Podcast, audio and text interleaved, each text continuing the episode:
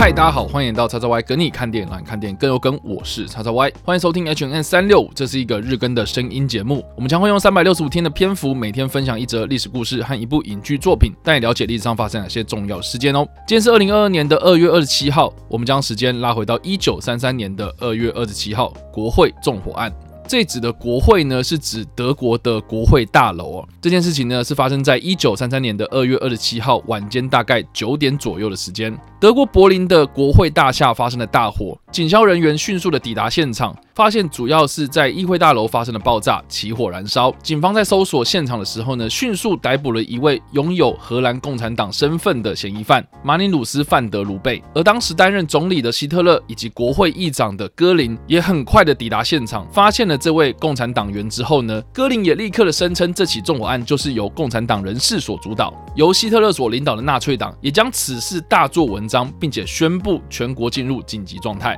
他要求当时年事已高的总统辛登堡签署国会纵火法令，剥夺了大多数的德国公民权利以及新闻和集会等等的自由，并且也削弱了威玛共和的宪法之中赋予总统的权利，让身为总理的希特勒在这件事情之后呢，获得了极高的权力。而这起看似单纯的火灾，其实根据历史学家的不同研究呢，而有不同的说法，甚至也有阴谋论者认为呢，这是一场纳粹党自导自演的政治大秀。但是不论如何，希特勒所领导的纳粹党在之后呢，不断的利用民众在国会纵火案之后对共产势力入侵的恐惧，让纳粹党在接下来的选举之中呢，不断的胜出，渐渐掌控了整个德国。这件事情呢，其实我们要将时间拉回到一九三三年的一月三十号，在纳粹党和多个右派政党的支持之下，希特勒被选为德国的总理，但是他所领导的纳粹党在当时的国会席次呢，只占有百分之三十四。也就是呢，在五百八十四席之中呢，只有占有一百九十六席。他在合法取得总理职位之后呢，立刻要求总统解散国会，并且将重新选举的日子定在一九三三年的三月五号。结果就在这起国会纵火案之后，德国国会重新选举，纳粹党取得了两百八十八席次，占总席次的百分之四十三，成为全德国三十五个国会选区之中的最大大党。结果就在同一个月的三月二十三日，纳粹党以在国会的席次优势通。过了授权法，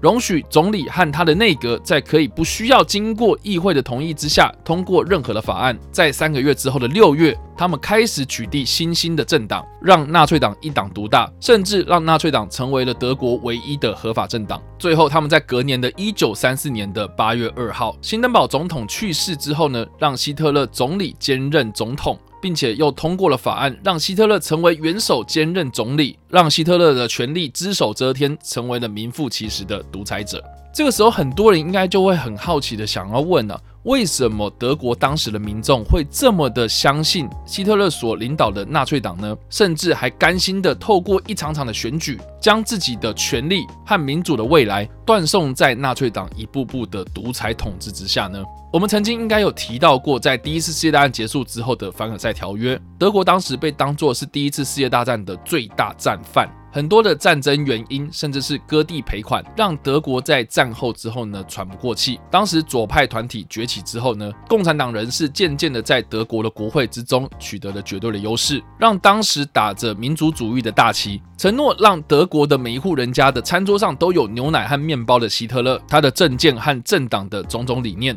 获得了低下层的民众支持，因此希特勒在上台期间，将军队和教会之外的所有政治社会机构都纳粹化，一步步废除了当时的德国威玛共和体制，修改了宪法之中对于人民的义务和权利，利用他所谓的党卫军取缔了其他政党和团体，让德国的政坛好像只存在一种声音。换句话说。当时或许也存在着对希特勒的一些不满评论哦，但是在这种情况之下呢，这种反对的声音很快的就会被纳粹党所压制，甚至是呢根本就不会让一般的民众听到。再加上呢，希特勒在上台之后呢，纳粹党所推行的种种经济政策，也确实让德国的经济走出了第一次世界大战之后的阴霾。同时，纳粹德国也大兴土木，在国内建造了大型的基础设施，像是高速公路、铁路、水坝等等重大的建设。这工程让国内的内需提高，解决了大量失业的问题，甚至在一九三六年的柏林奥运期间，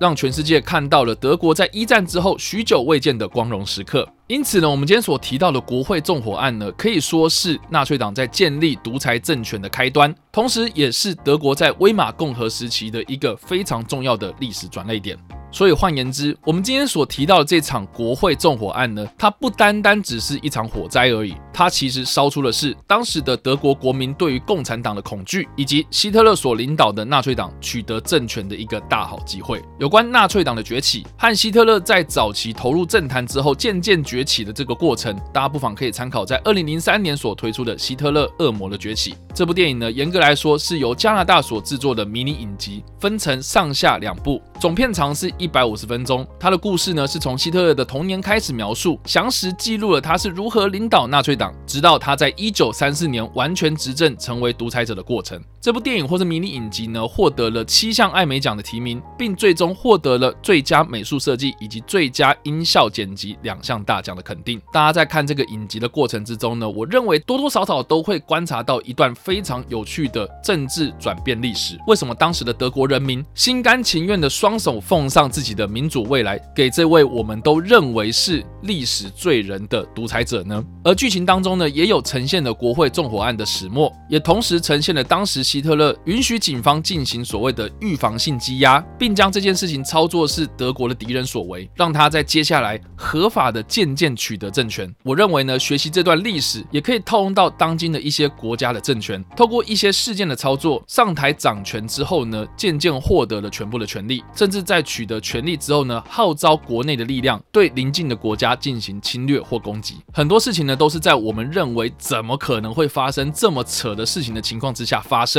或许从历史的脉络上来看看当今的世界局势，你会感觉到一种似曾相识的感觉。或许呢，历史就是不断的在重演。而我们在阅读这些历史故事的时候呢，最好的教训呢，应该就是要懂得自己独立思考，对任何的事情，小至个人，大至国家，都应该要去全盘的了解这整件事情的来龙去脉，以及他在做了之后呢，应该会造成什么样的后果哦。好了，以上呢就是我们今天所分享的历史事件——国会纵火案，以及我们所推荐的影集或是电影《希特勒恶魔的崛起》。不知道大家在听完这个历史故事之后有什么样的想法，或是你们看过这部电影呢？都欢迎在留言区帮留言，或是在首播的时候来跟我们做互动哦。当然呢，如果喜欢这部影片或声音的话，也别忘了按赞、追踪我们脸书粉丝团、订阅我们 YouTube 频道、IG 以及各大声音平台，也别忘了在 Apple Podcast 三十八礼拜上留下五星好评，并且用各大的社群平台推荐和分享我们的节目，让更多人加入我们的讨论哦。以上呢就是我们今天的 H&M 365，希望你们会喜欢。我们下次再见，拜。